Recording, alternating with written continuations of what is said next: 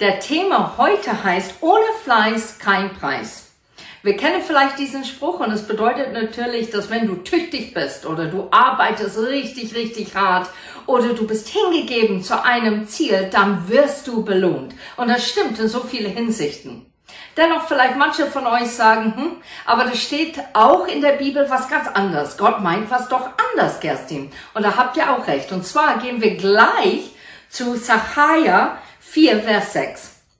Was du vorhast, wird dir nicht nur durch die Macht eines Heeres und nicht durch menschliche Kraft gelingen. Nein, mein Geist wird es bewirken, das verspreche ich, der Herr, der allmächtige Gott.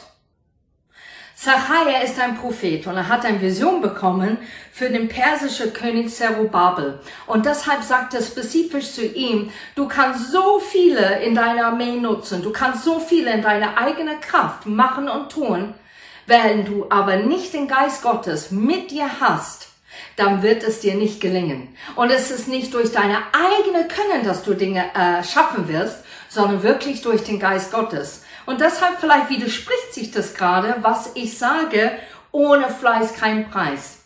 Aber es stimmt nicht ganz. Es geht Hand in Hand mit meiner Botschaft heute. Diese Aussage von Alten Testament gilt genauso für Neuen Testament. Es hat genau dasselbe Aussage. Wir können nicht aus eigener Kraft durch gute Werke versuchen, uns über Erlösung zu erarbeiten. Wir haben das jahrelang gelernt von Gelehrte oder auch sogar Priester, die wir anvertraut haben, die uns das gesagt haben. Durch die Werke wirst du quasi gute Noten erlangen, damit du in den Himmelreich kommst. Und Jesus sagt hier ganz, ganz deutlich, das stimmt nicht weil durch die Werke allein wirst du nicht eine Gefallen finden bei Gott selber. Und wir haben diese Gnade Gottes sozusagen kostenlos empfangen, aber dennoch hat Gott der höchste Preis bezahlt, indem er seinen eigenen Sohn geopfert hat am Kreuz, wirklich für alle Menschen. Und damit wir einfach diese Gnade annehmen können, ohne diese zu erarbeiten.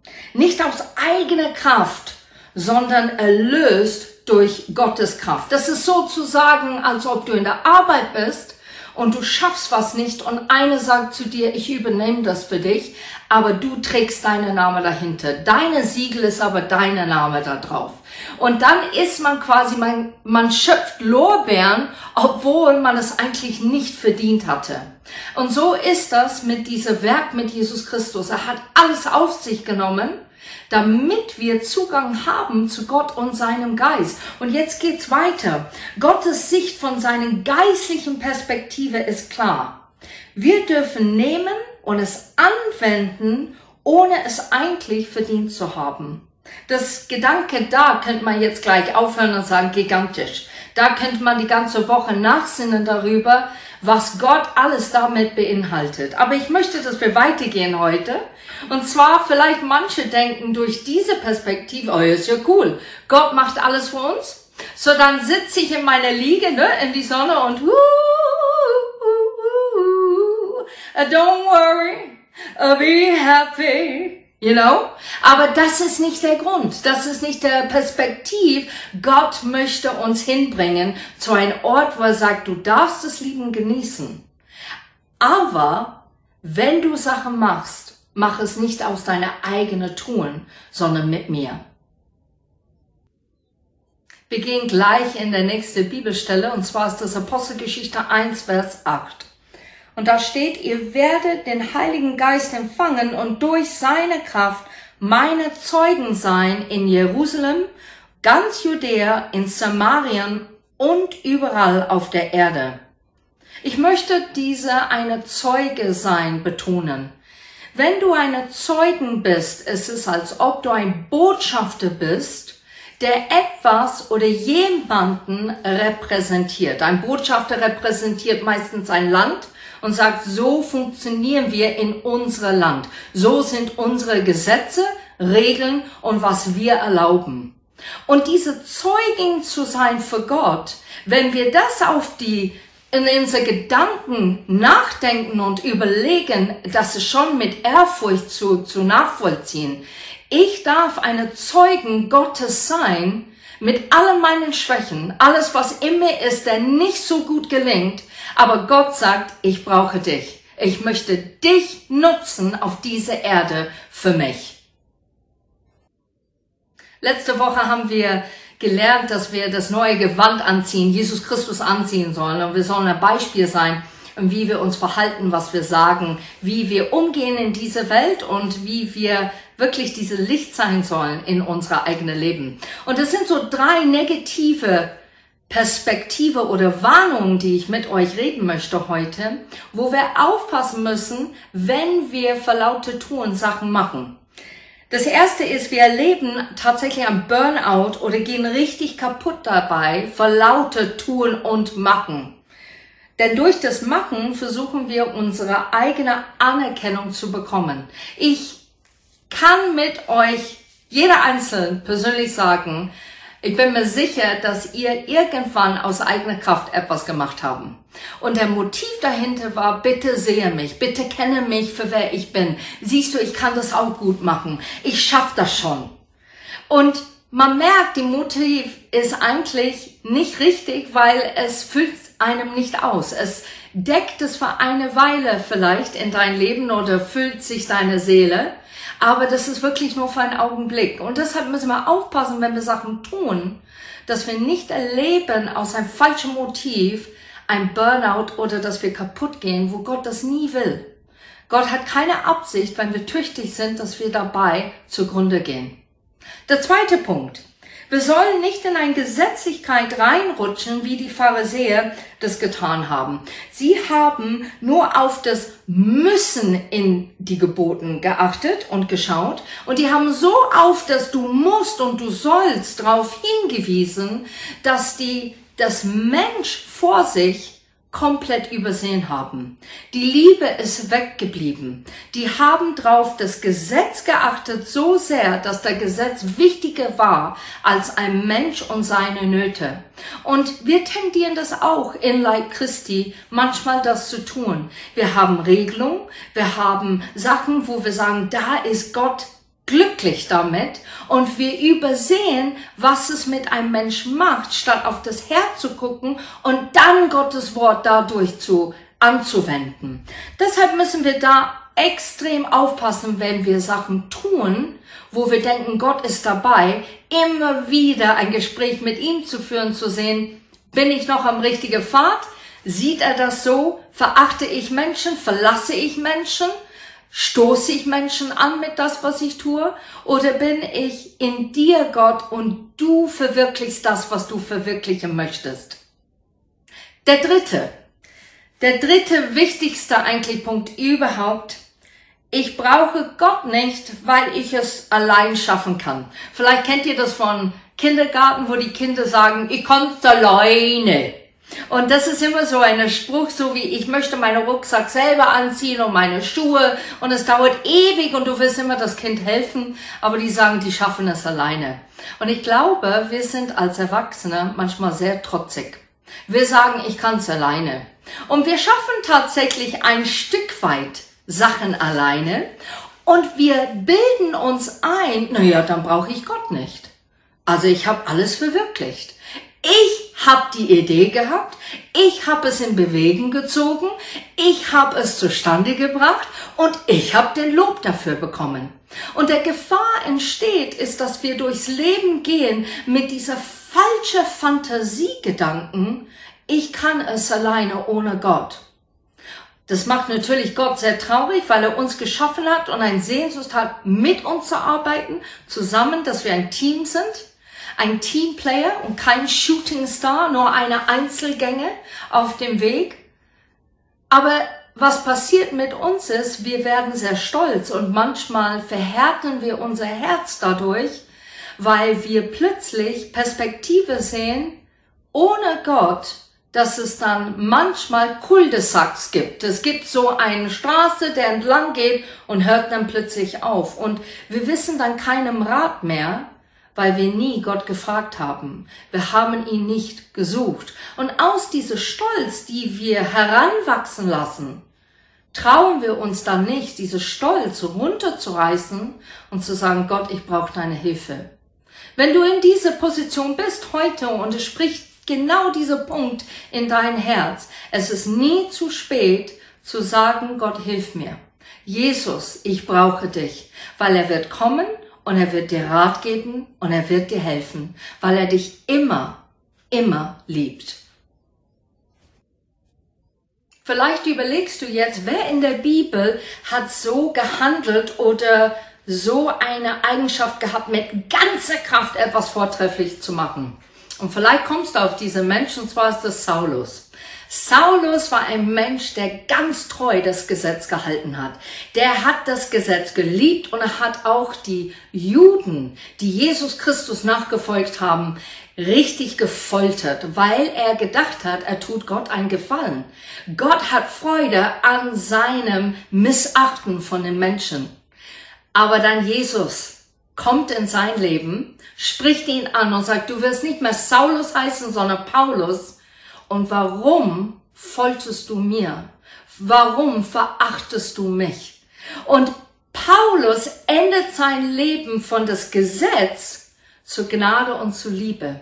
Und natürlich braucht es eine Weile.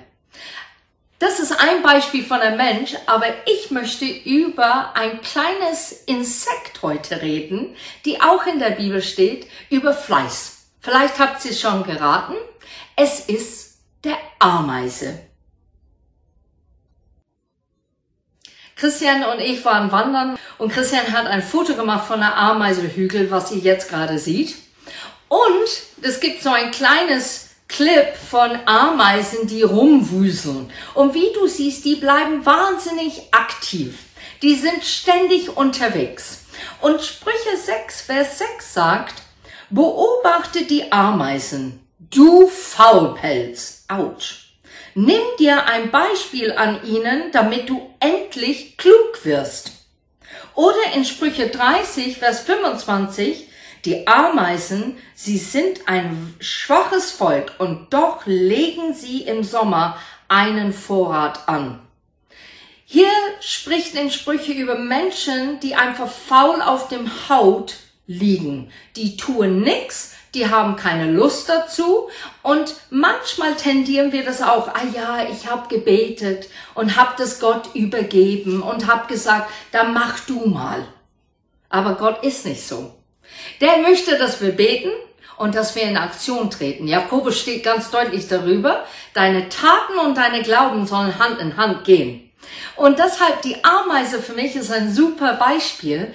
Die wuseln rum, wenn du versuchst, auf eine Ameise zu treten. Die finden einen Weg, schnell vorbeizugehen. Die sind ständig mit einem Ziel voraus. Wenn du den Ziel blockierst und den Weg stoppst, wo die hingehen. Die suchen dann einen anderen Weg.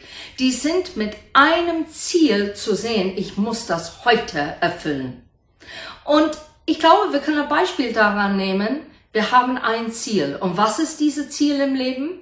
Es ist Gott berühmt zu machen, ihn zu verherrlichen, ihn zu verkündigen auf dieser Erde, dass er real ist, dass er echt ist dass er ein Vater ist im Himmel, der sehnt sich, eine Freundschaft und lebendige Beziehung mit seinen Kindern zu haben. Und Ameisen sind für uns in so vielen Aspekten ein Beispiel.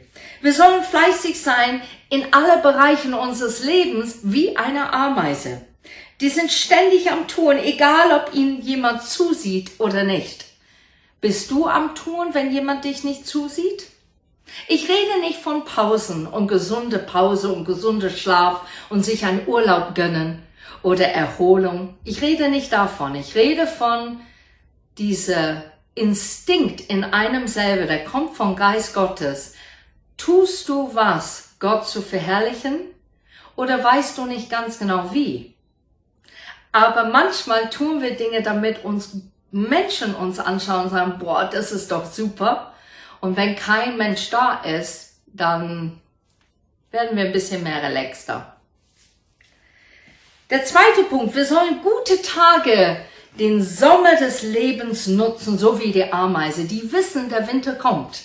Weißt du, dass der Winter kommt? Hast du eine Ahnung, es kommt eine Zeit in dein Leben, wo du das jetzt gerade nicht mehr tun kannst, was Gott dich beauftragt. Ich möchte dich ermutigen, wenn du Gottes Stimme heute hörst, tue es jetzt, dann tue es jetzt. Warte nicht und sag, na ja, ich muss das und das organisieren, das und das und das werde ich erstmal machen und dann Gott, dann bin ich da für dich. Dann werde ich das verwirklichen, was du in mein Herz gesprochen hast. Zögere nicht, sondern mach es. Erkenntnis der Schrift und über Gott selber sind so Beispiele, die wir auch mit tun sollen. Wir sollen die Bibel tagtäglich lesen. Es ist das Brot des Lebens. Es ist unsere Frühstück, Mittagessen und Abendessen zugleich. Wir sollen uns nähren von was Gott sagt, weil das ist Weisheit. Das ist der Einsicht, was der Welt nicht hat. Dadurch werden wir ihm vertrauen, weil wir ihn kennen und verstehen und weil wir von ihm hören. Es ist wie eine Freundschaft, eine ganz innige Freundschaft. Oder dein Partner. Du vertraust nur auf einen Blick, weißt du ganz genau, wie die drauf sind, was die meinen, was die aussagen, auch den Satz, die Intonation, alles. Du erahnst sofort, wie der Mensch tickt. Und Gott möchte, dass wir wissen, wie er tickt, damit wir ihm vertrauen, damit wir wissen, Heute höre ich Gottes Stimme. Heute geht's voran mit mir und mein Gott zusammen. Hand in Hand. Wir schaffen das. Es ist so wichtig, diese Erlebnisse zu haben, weil wenn schwierige Zeiten kommen, wenn die Täler in unsere Leben passieren, dass wir dann sagen, ich habe Gott erlebt in die gute Zeit, ich werde auch Gott jetzt erleben in die Täler. Ich werde Gott nicht verlassen, weil ich jetzt gerade in einem Ort bin, wo ich es vielleicht nicht gerade verstehe oder begreife, sondern ich hänge an sein Wort und ich hänge an das, was er immer zu mir gesagt hat. Ameisen wissen instinktiv, die Zeit ist knapp. Wir wissen es auch instinktiv, dass die Zeit knapp ist auf dieser Erde. Wir wissen es, weil Gott es sagt. Gott es so oft gesagt in sein Wort. Wir sollen diesen Moment nutzen für ihn. Ich habe mir drei Fragen gestellt. Und vielleicht stellst du diese drei Fragen auch dich persönlich. Und zwar die erste ist, wie ist fleißig oder was bedeutet fleißig in Gottes Augen? In 1. Petrus 4, 11, der zweite Teil von 11, heißt es, so ehren wir Gott mit allem, was wir haben und tun. Jesus Christus hat uns dies ermöglicht. Gott gebührt alle Ehre und Macht in Ewigkeit. Amen. Wir ehren Gott mit allem, was wir tun und allem, was wir haben. Wenn wir Gott Anerkennung geben und ihn an erster Stelle tun in unser Alltag, am Beginn des Tages so beten und sagen, was soll ich heute tun, Herr? Sprich du zu mir. Unseres Bestes geben, nicht unser Perfektes, und das ist ein Unterschied. Wir wechseln manchmal Bestes mit Perfektes. Wir sollen einfach unseres Bestes geben. Und das wird eine gewaltige Unterschied ausmachen in unser Alltag, wenn wir das tun, immer mit Gott im Fokuspunkt zu haben und zu sagen, für dich mache ich das. Prediger 2, Vers 11. Doch dann dachte ich nach über das, was ich erreicht hatte und wie hart ich dafür arbeiten musste. Und ich erkannte, alles war letztendlich vergebens, als hätte ich versucht, den Wind einzufangen. Es gibt auf dieser Welt keinen bleibenden Gewinn. Oder Predigter 4,4. Nun weiß ich, warum die Menschen so hart arbeiten und so viel Erfolg haben. Sie tun es nur, um die anderen in den Schatten zu stellen. Auch das ist vergebliche Mühe. So als wollten sie den Wind einfangen. Salomon hat etwas ganz Wichtiges erkannt. Er hat erkannt, mit das ganze Mühe, was wir tun, unsere Einstellung ist manchmal verkehrt und nicht richtig. Wir wollen Leute immer voraus sein in das, was wir tun. Wir versuchen Sachen zu gelingen, wie man versucht, Wind einzuschnappen oder zu fangen. Wir wissen natürlich, wir können nicht Wind äh, schnappen oder holen oder für uns äh, behalten. Es geht gar nicht. Heutzutage haben wir Windmesser oder Windballons, die, die wissen ganz genau, wie der Wind weht. Aber das Fangen, richtige Festhalten geht gar nicht. Und das ist, finde ich, ein super Vergleich, weil es sagt uns aus, mit deinen ganzen Bemühungen in deiner eigenen Kraft wirst du am Ende des Tages unzufrieden sein, weil du wirst zurückblicken und sagen, als ob ich versucht habe, diese Wind zu fangen in meinem Leben immer wieder und es gelingt mir nicht und ich bin, hab nicht aufgegeben, bin einfach weiter, aber halt ohne Gott. Unser Ziel soll immer, und ich bedeute das nochmal und betone das auch, immer für Gott sein. 1. Timotheus 4.10 steht, für nichts anderes arbeiten und kämpfen wir. Auf den lebendigen Gott haben wir unsere Hoffnung gesetzt. Er ist der Retter und Helfer aller Menschen, besonders derjenigen, die an ihn glauben. Wir sollen arbeiten und kämpfen und unser eigenes Ziel ist, auf diese lebendige Gott unsere Hoffnung zu setzen.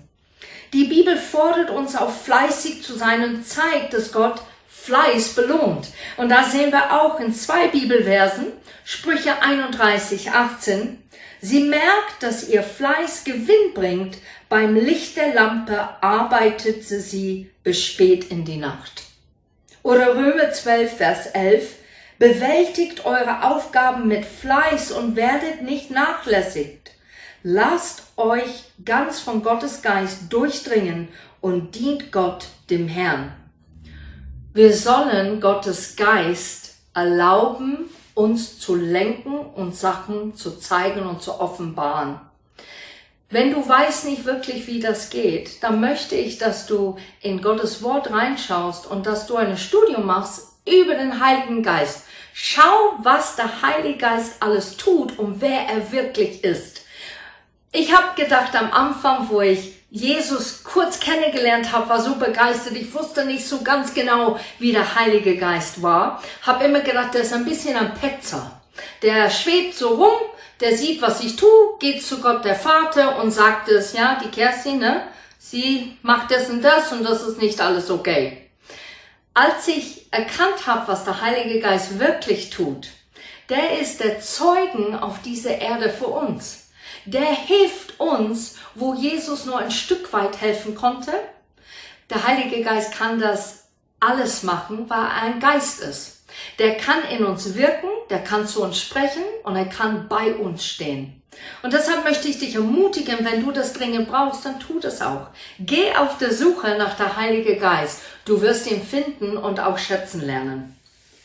Nummer zwei, was habe ich in meinem Vorrat? Vielleicht sollst du diese Frage stellen, wie die Ameisen, was kannst du Gott geben oder zur Verfügung stellen? Wenn wir ein Talent haben, möchten wir, dass Gott dadurch sichtbar wird. Stimmt das oder stimmt das nicht? Oder könnte auch deine Kenntnis über die Bibel sein, dein Vorrat. Oder du hast die Möglichkeit, anderen zu helfen. Vielleicht ist das dein Vorrat. Ich liebe das bei Quelltor. Es ist eine Gemeinschaft, eine Gemeinde, der wirklich einander hilft. Die helfen beim Gebet, die helfen, wenn man anruft und sagt, ich bräuchte das die kommen zusammen und unterstützen einander. Und das finde ich so klasse an Quelltor. So ein großes Lob an diese spitze Gemeinde, wo ich Teil davon bin, weil ich erlebe das immer wieder, wie tüchtig und fleißig die Menschen sind. Aber vor allem, die sind da füreinander. Und die lassen sich leiten von Heiligen Geist. In 1. Korinther 12, Vers 4, so verschieden die Gaben auch sind, die Gott uns gibt, Sie stammen alle von ein und denselben Geist. Und das sollen wir erkennen. Wir sollen nicht vergleichen, du hast den Talent und du hast den Talent, ich habe das leider nicht, sondern zu erkennen, was hab ich und was kann ich beitragen, weil derselbe Geist schenkt mir das und derselbe Geist schenkt dir was anderes, damit wir wie ein Team und ein Leib vorwärts vorankommen. Die dritte Frage, die wir uns stellen in unserem Leben ist, hm, was für Ausreden habe ich? Und zwar, ich gebe ein paar Beispiele. Ich bin nur eine unter vielen, was kann ich bewirken? Das höre ich so oft. Du kannst vieles bewirken in der Ort, wo du jetzt gerade bist. Du kannst es mit Gott machen, wenn du einfach die kleinen Schritte machst. Du wirst dann zurückblicken irgendwann und erstaunt sein, was du alles geschafft hast, nur weil du in diese Richtung gegangen bist mit Gott und geleitet von dem Heiligen Geist. Oder andere Ausrede, in meiner Familie war das immer so, fleißig zuerst und dann eventuell genießen. Das ist vollkommen in Ordnung, wenn Menschen vortrefflich arbeiten und auch perfektionistisch Sachen machen möchten. Wenn das aber einem so dominiert und so herrscht, dass du nichts anderes siehst oder nicht loslassen kannst einen anderen Weg vielleicht einschlagen sollst, dann wird es gefährlich, weil dann denkst du, dass deine Vortrefflichkeit besser ist als Gottes Idee. So achte darauf. Oder vielleicht das andere, zuerst ein bisschen ausruhen und dann könnte man eventuell über Arbeit nachdenken.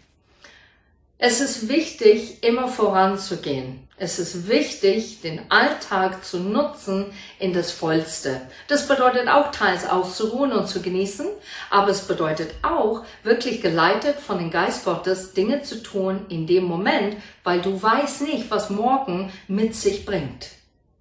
Und das allerletzte, und das höre ich öfters, wenn ich mit Menschen rede, keiner sieht, was ich tue, und weil keiner es sieht, dann gebe ich jetzt gleich auf. Und ich ermutige Menschen immer wieder, und ich möchte dich heute ermutigen, es kann wirklich sein, dass das stimmt, dass keiner beachtet, was du tust, keine Anerkennung bekommst für die Mühe, dass du machst momentan in dein Leben. Aber der ist eine, der allmächtig ist, der diese Welt geschaffen hat, der so großartig ist, der, der dich geschaffen hat, der sieht, was du tust. Und wenn du das Wort Gottes liest und persönlich das annimmst, dann lernst du zu sehen, okay, wenn ich das nicht bekomme für Menschen und es tut manchmal weh, weil wir alle brauchen Lob in unserem Leben, dann werde ich trotzdem immer wieder den Fokus, dass ich es für Gott tue. Und das ist echt mein Lohn. Das ist, warum ich die Dinge tue, weil ich weiß, dass Gott mich sieht und glücklich ist mit das, was ich tue.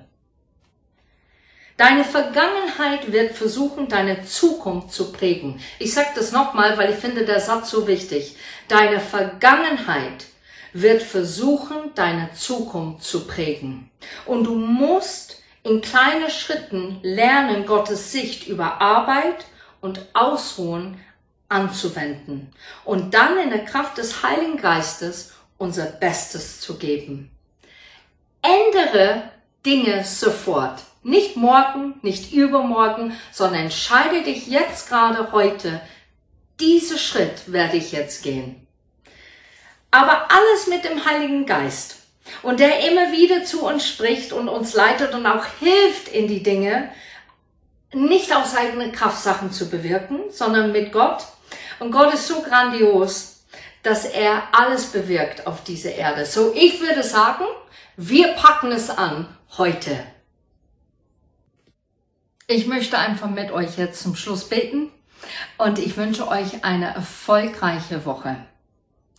Vater, du bist großartig wie immer und wir lieben dich von Herzen. Und es fällt uns manchmal schwer, wirklich aus unserer eigenen Macht das wirklich niederzulassen bei dir und zu sagen, ich erlaube der Heilige Geist in mir zu wirken und das zu tun in der richtigen Zeitpunkt und richtigen Moment. Ich bete, dass du jeder Einzelne hilfst, auf dich zu verlassen, statt auf, was wir verwirklicht haben auf dieser Erde. Und ich danke dir, dass du jeder Einzelne begegnest durch dein Wort, durch das, was du sagst zu uns persönlich diese Woche. In Jesu Namen. Amen. Eine gute Woche euch.